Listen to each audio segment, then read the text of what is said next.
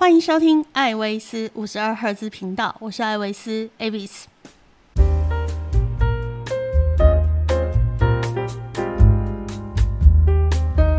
嗨，大家好，今天过得好吗？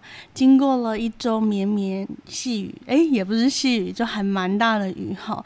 终于在这一周迎来了呃艳阳高照的好天气哈，可能也太艳阳高照了一点。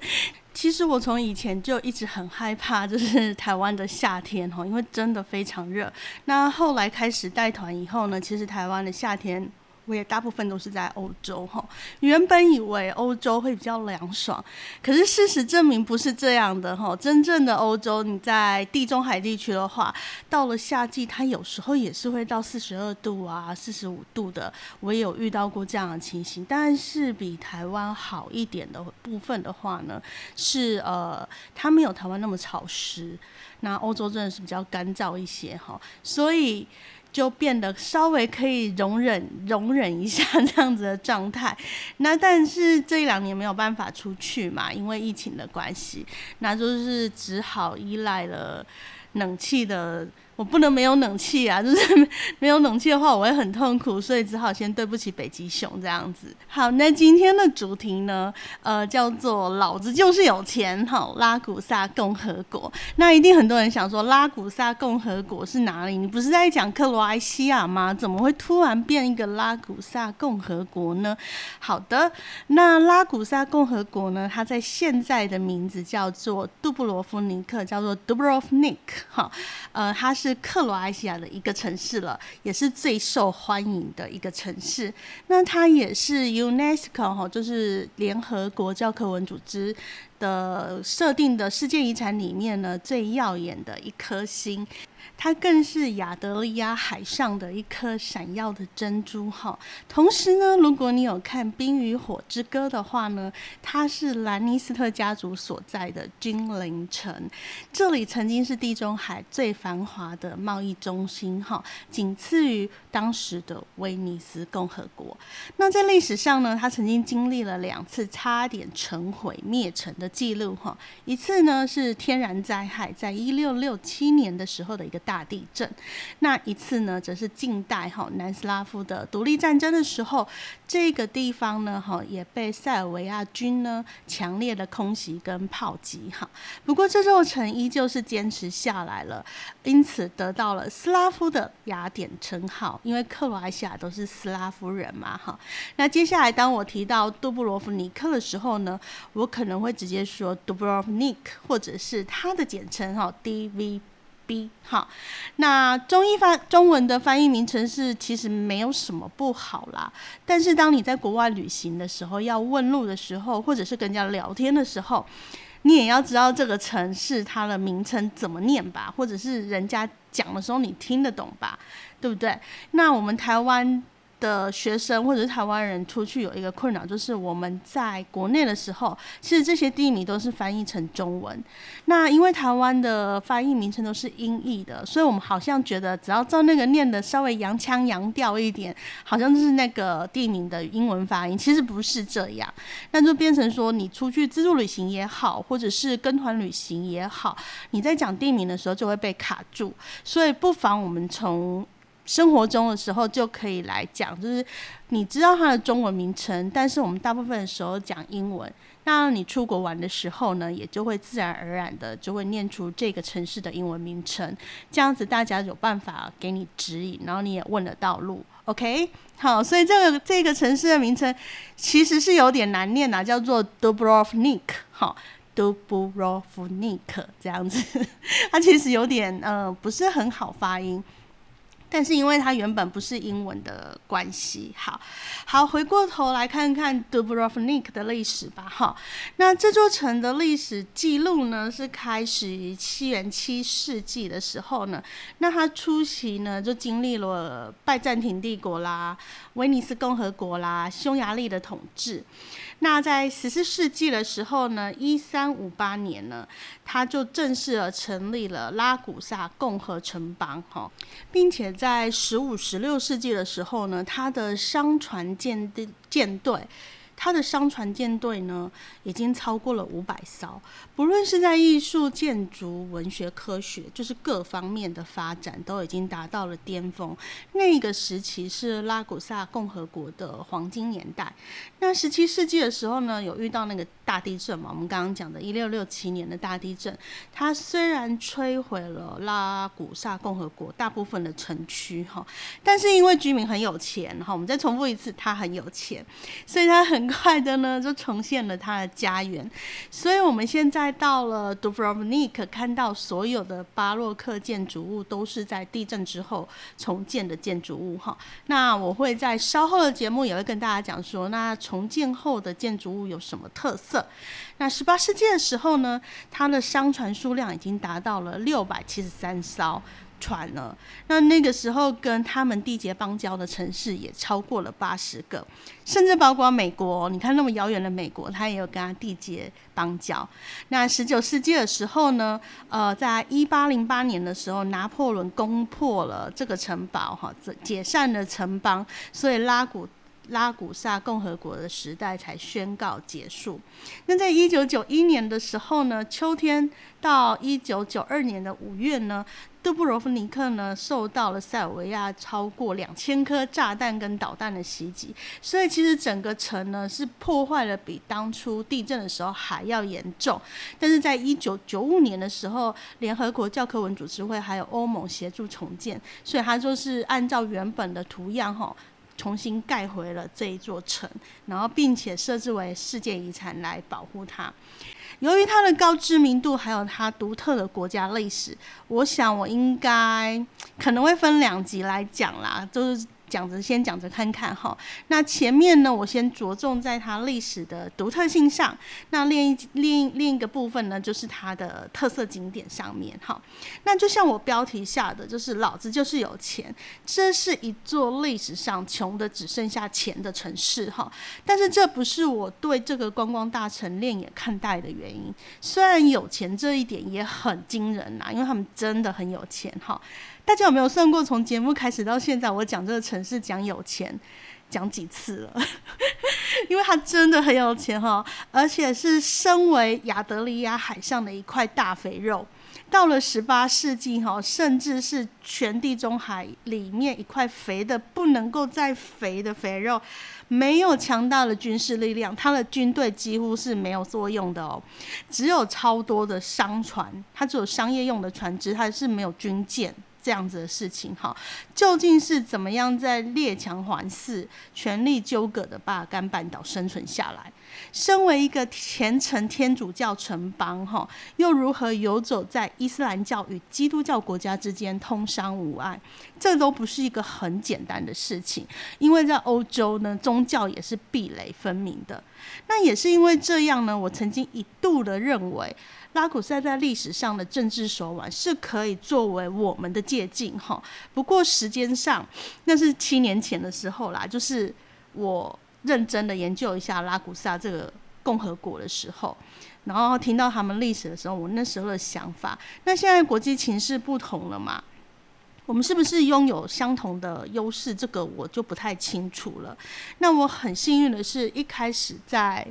呃，来到 Dubrovnik 这个城市的时候呢，我的城市解说员，他就是个道地的 Dubrovnik 人哈。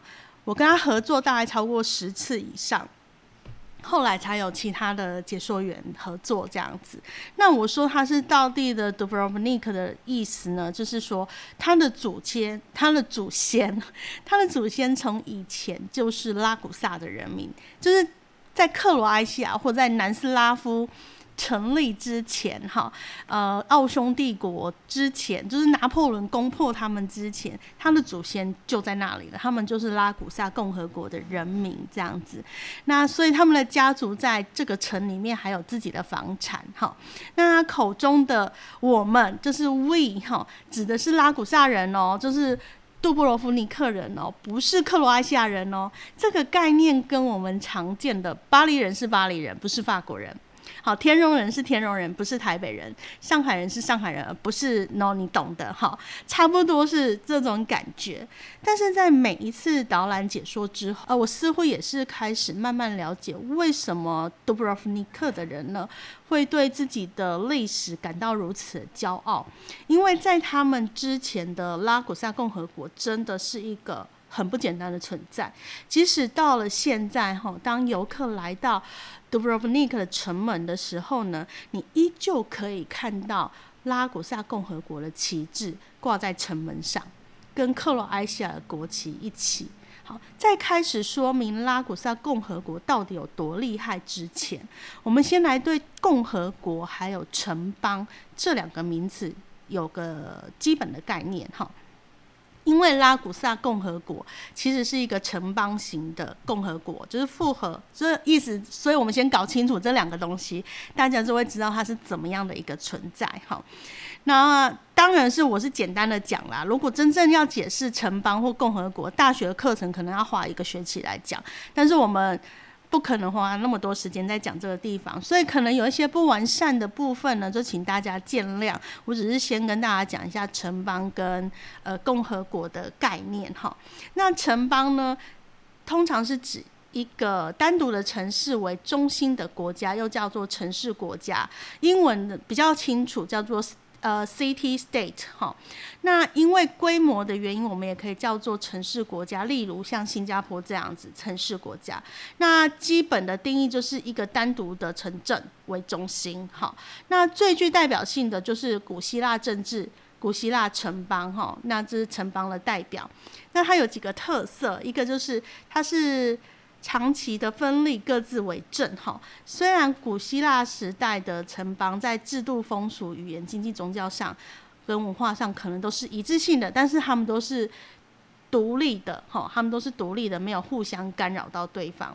然后第二个呢，他们就是会实行公民政治。哈，定期选出管理者。好，管理者通常不太是终身制。可是斯巴达是哈，就是有时候会有例外。那经济上呢，是以小私有经济的为主，小型的私有经济，商业是比较发达的。那军事上是实施公民兵，哈，无固定军队。也就是说，城邦型的国家，它通常军队的力量是不会是特别被强调的，除了斯巴达，哈，斯巴达都是例外。好，那这就是所谓的城邦。那一般来说呢，共和制，好，我们来讲共和制的部分，它就是国家各个不同阶级结合起来，共同谈和，叫做共和，好，协商。共同管理一个国家的方法制度，相对于帝国及王国呢，共和的特色就是国家元首并非是世袭的皇帝，而是按照法律选举出来的。那其中几个特征就是人民不是君主。或是最高统治者的所有物或附属品，就是人民是独立的哈，不属于皇帝的这样子。那第二个呢，就是有某种实际上的效力的呃法律限制政府的权利，就是我人民有一个基本权利可以来限制政府这样子。那第三个呢，就是人民意识形态上呢，会认知国家事务是公共事务，是大家都可以。有意见的东西，那最早的共和体呢是呃西亚的阿卡德，但是大家不会记得嘛？大家会记得是最著名的古代的共和国就是罗马帝国哈，罗马共和国这样子。那在现代民主政治呃民主制度出现之前呢，国家采城邦采用共和体的呢，就是威尼斯共和国。那我们也会讲说，为什么拉古萨会采这个政这个城邦共和国的模式，也是从威尼斯过来的哈。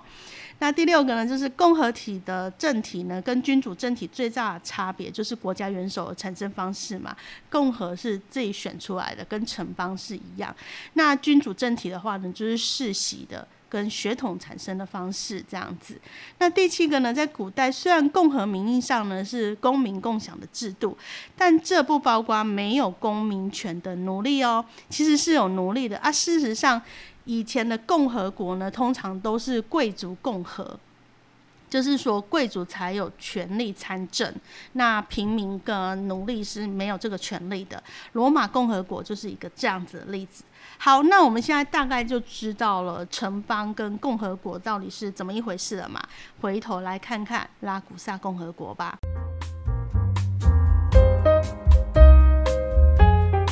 斯拉夫语的名称哈，Dobrovnik 呢？Dubrov 哈是橡树林的意思，那它在最后呢才会演变成 Ragusa 哈。好，那 Ragusa 的共和县呃共和体制呢，它也是贵族共和，所以它的人口简单的来讲，它分为三类而已哈，就是贵族、公民跟平民。那平民的话，主要是工匠跟农民哈，然后农民可能也会包含一些奴隶跟殖民地还有自由人，自由人就是。他不属于公民，他可能是附近其他城邦的人。那所有的权利呢，也是集中在贵族的手上。公民只被允许担任次要的职务，而平民在政府中是没有发言权的，而且严格禁止社会不同阶层的人，哈，之间通婚是不可以的，就是。贵族只能跟贵族通婚，公民跟公民通婚，平民跟平民通婚。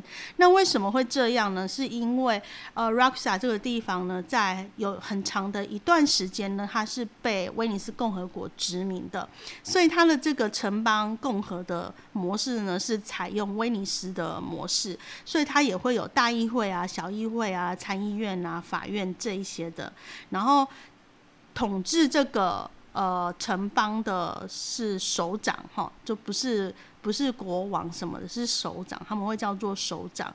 那主要的委员会呢，都会由贵族成员组成，因为贵族才有参政权。每一个贵族呢，在十八岁的时候呢，就可以来参政，而且会有席位，就是会有位置在。他们的那个委员会里面会有位置，然后他们才可以去竞选首长的这个位置。但是拉古萨他的政权运作呢，我觉得一个非常有趣的哈，就是在一三五八年之后，一三五八年呢，拉古萨正式脱离了威尼斯，成为一个独立的国家嘛。那在那之后呢，他们选出来的首长呢，呃，任期只有一个月。其实这一道。是我最喜欢问团员的问题，哈，就是我们在那个杜布罗夫尼克城里面呢，到他们的首长。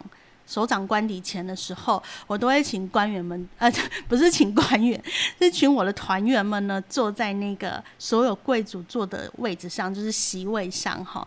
然后我跟他说，当初呢选首长、选管理这座城的首长的时候呢，所有的贵族就会坐在大家现在坐的位置上，投票选出首长来。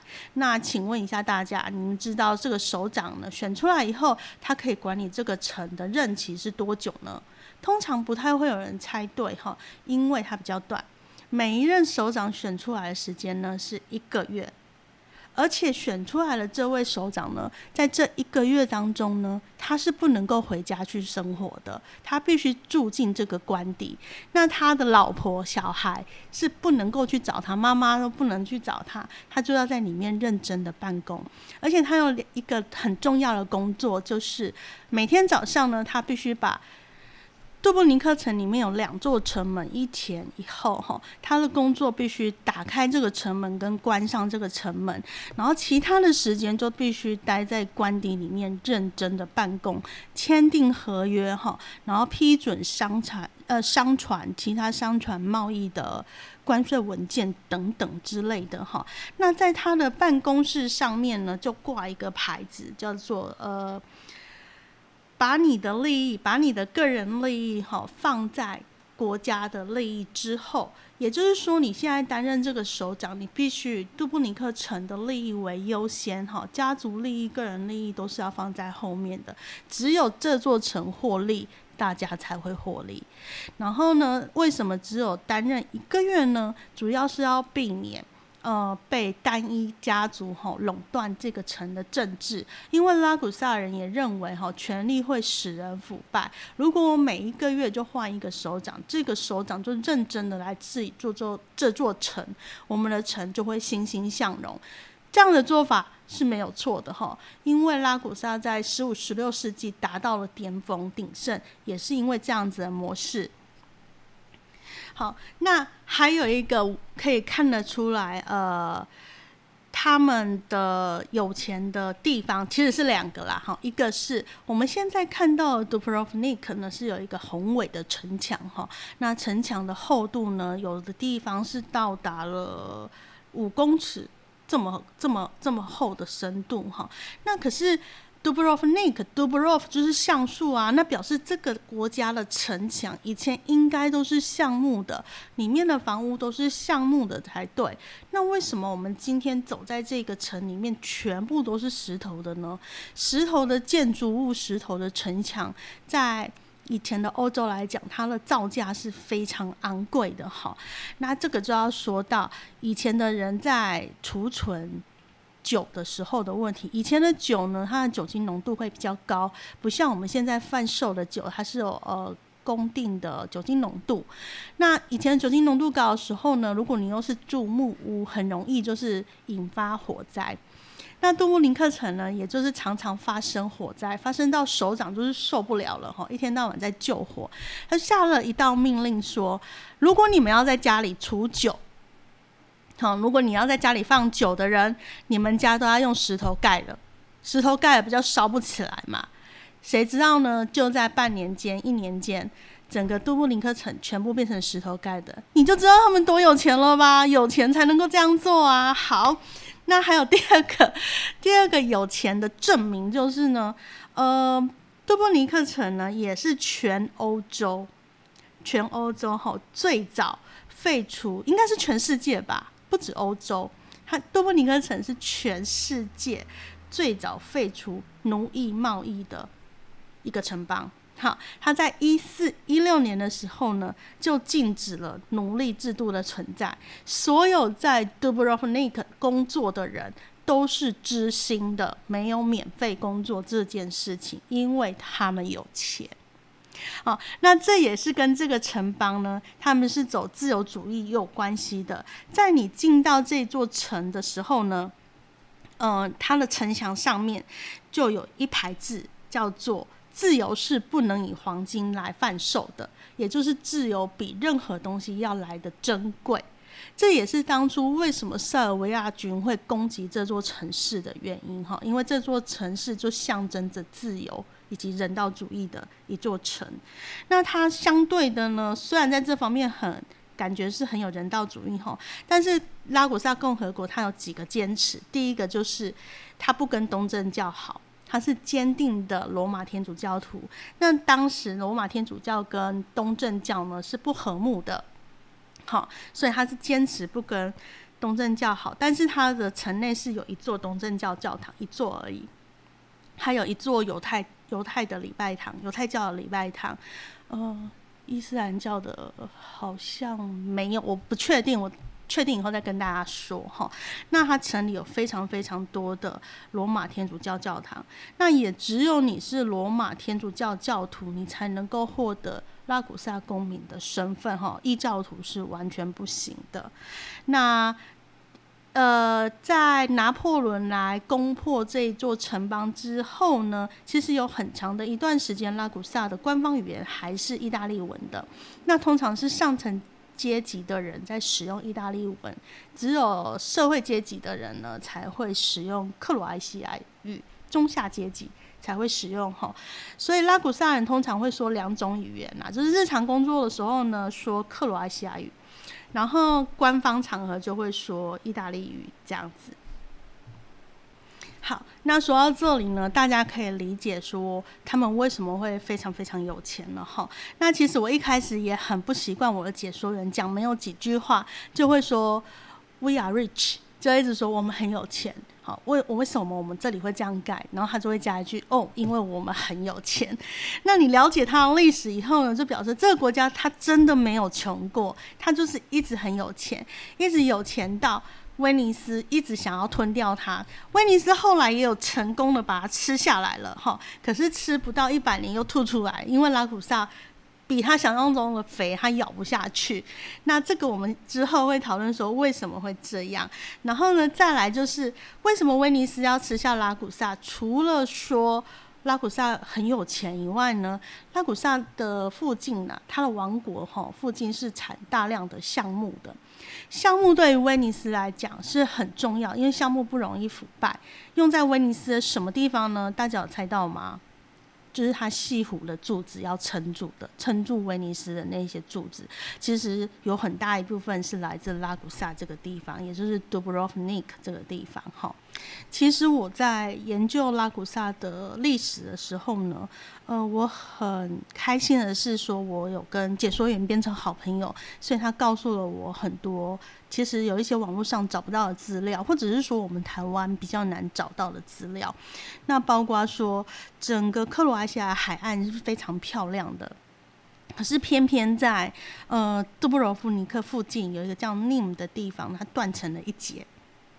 那这一节的海岸线是属于波士尼亚的，我们就一直不能理解说为什么一个国家的海岸线刚好会断一截的部分是属于波士尼亚的。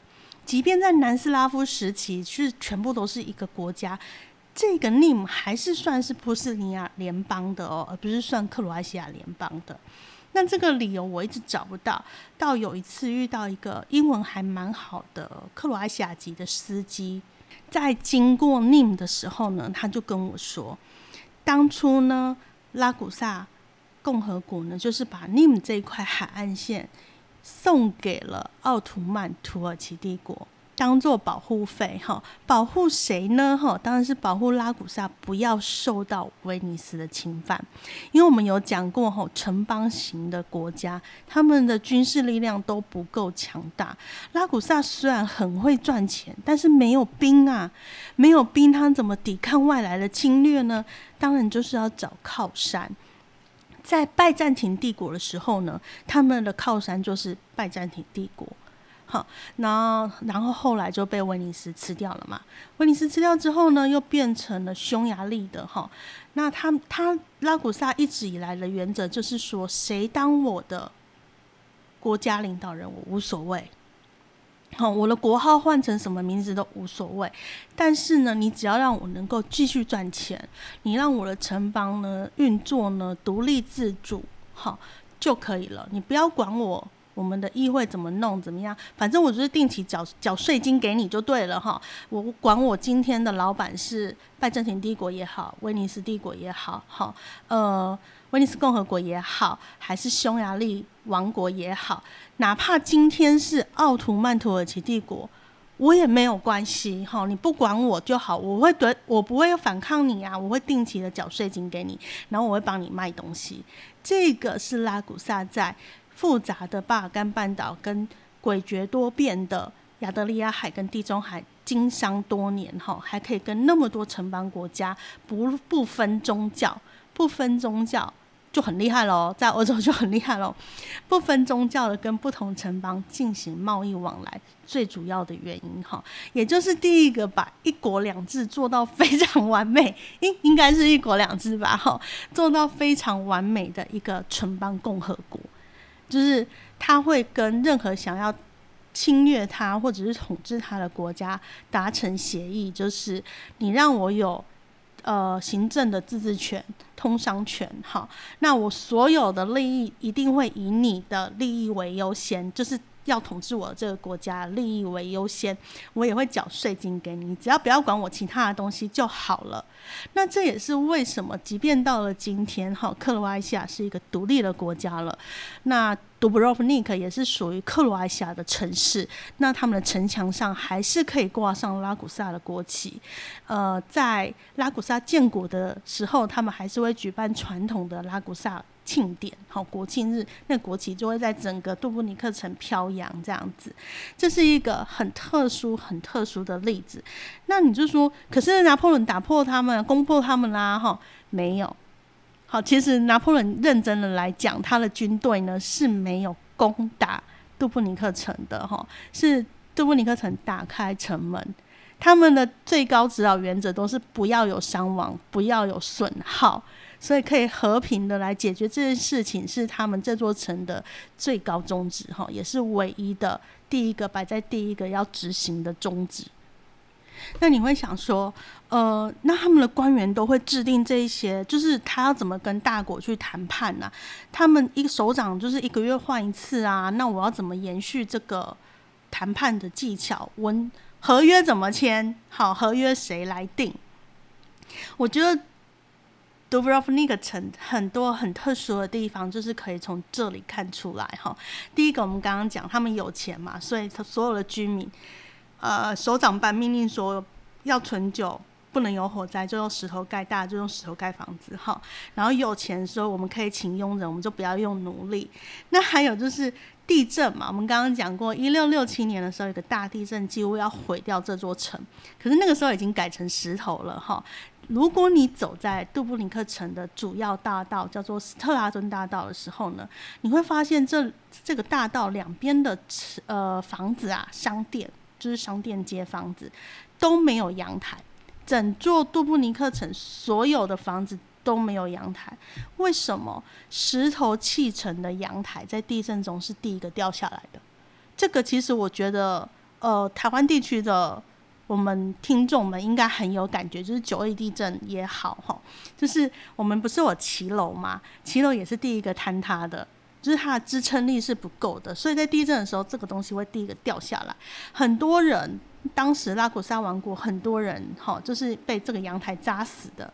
所以地震之后的重建呢，议会首长也说了，就是说我们可以重新盖这个房子，但是不准盖阳台了哈，因为你不知道地震下一次什么时候来。但是呢，全杜布林克城里面只有一家一户人家有阳台，它现在是一个高级的呃饭店，哈，蛮贵的，就是小小的那种精致的旅店，哈，它在城里面，在一个广场的旁边，只有他们家有阳台，那一定是贵族的家，为什么呢？那时候首长的颁布命令是说，如果你家还是坚持要盖阳台的话，你要付大笔的阳台的费用。给这座城，所以有钱就是任性啊！那个家主就是说我就是要盖阳台，所以他就付了很多很多的钱给杜布尼克城的关税局，所以他们家就有阳台了。所以整座城呢，整座城真的只有那一户人家有阳台哦。如果你到了杜布罗夫尼克的时候呢，你找到有阳台，不要怀疑，就是只有那一家而已。哈，这就是他们这个城的人很有趣的地方，可以用钱解决，他们就解决嘛。那但是。谈判的时候是要用脑子，对不对？脑子呢，在欧洲以前在欧洲呢，拥有最多学士知识的，通常是修道院的修士。宗教哈，知识的力量，知识的文学的那些成呃呃资料什么的哈，都是掌握在教会的手上。杜布尼克城城内有三十几座教堂。然后有一些很巨大的修院和修道院。那通常你在这城里面走的时候，你会发现它的教堂或修院呢，嗯，都比较防御型的建筑哈，就是外观看起来是普普的。但是走到里面是非常豪华的，那是因为他们是海岸国家嘛，然后预防强盗，所以如果有有强盗来袭啊，或者是敌人来袭的时候，修道院同时也是一个庇护所的概念，所以他们的外观都不会特别的漂亮，但是内内装都是很金光闪闪这样子。那身为一座拥有三十座教堂的。城邦哈，怎么会缺乏修士们呢？神父嘛，怎怎么会缺乏这些拥有学士的人？所以，多布尼克城很奇妙的地方，就是他们的一些法条制定、合约的谈判，是修士们去帮他们谈的，是修士们拟定好修道院的修士们拟定好合约，然后让这一些议会们选出来的呃公职人员们哈，去跟。其他的城邦或者是要跟他们经商的人来谈，然后签订，所以这个很很奇妙吧，非常有趣哈。那所以相对的呢，整个城里面的贵族们呢，对教会呢是非常非常的虔诚的哈。为什么会盖到三十座、三十几座教堂的原因，也是因为他们觉得盖教堂盖教堂呢，好才可以展现是他们对教会的忠诚，或者是呢自己做错了一些不好的事情，然后盖教堂来抵过哈，来抵过自己的罪过这样子。这也是为什么你在杜布林克城随便走就会看到一座教堂哈。我也是会建议大家说，如果你走累了，你又不想花钱的话，也是可以进教堂里面坐一坐。夏天的时候教堂很凉哦，哈，又很安静。我有时候都会跑进去。午睡一下哈，因为扒手也不会到教堂里面偷你的东西，你可以安心的眯一下眼睛休息一下，这是我觉得睡觉的一个好地方。好，那这一集呢，我就暂时将 Dubrovnik 这个城的历史哈稍微交代一下，就是为什么他会这么有钱哈。的原因。那下一集呢，我会开始讲说这个城里面的一些比较有名的景点哈，包括拍摄影集的地点呐，或者是我们可以去什么地方，还要告诉你我的秘密基地、秘密的小酒吧，我都是在什么地方喝酒不会被团员找到。还有它拉古萨王国哈旁边两个呃也是肥滋滋的地方哈，一个是马传说中马可波罗诞生的。呃，地方哈，一个是我觉得全克罗埃西亚产的最好吃的海盐的一个产地哈，我会加加注这两个地方说给大家听。好，那今天的节目呢就先到这里了。如果你有什么疑问的话呢，欢迎留言在 IG 或者是我的脸书粉丝页。那如果有兴趣的话呢，想要看看杜布尼克城长什么样子，也可以到我的。呃，YouTube 上面哈，我所有的频道名称都是艾维斯五十二赫兹，所以你只要找艾维斯五十二赫兹，你通常都会搜寻到呃我的平台哈，就都都有，全部都有哈，就是部落格也有啊，脸书粉丝页也有，呃 YouTube 也有。那 YouTube 通常是工作的记录，所以你也可以顺便看看其他欧洲国家的呃我的工作记录啦哈，它不是不是针对。不是针对大众拍摄的，就是真的是单纯我的工作记录，可是也比较写实一点，所以有兴趣的朋友们呢，也可以从那边看一看，然后听听我的，听完我的 podcast，看一下那个影片，你就可能说，哦，原来是长这个样子，有一个对照的感觉。好，那如果喜欢我的节目的话，不要忘记订阅哦。好，我们下期见，拜拜。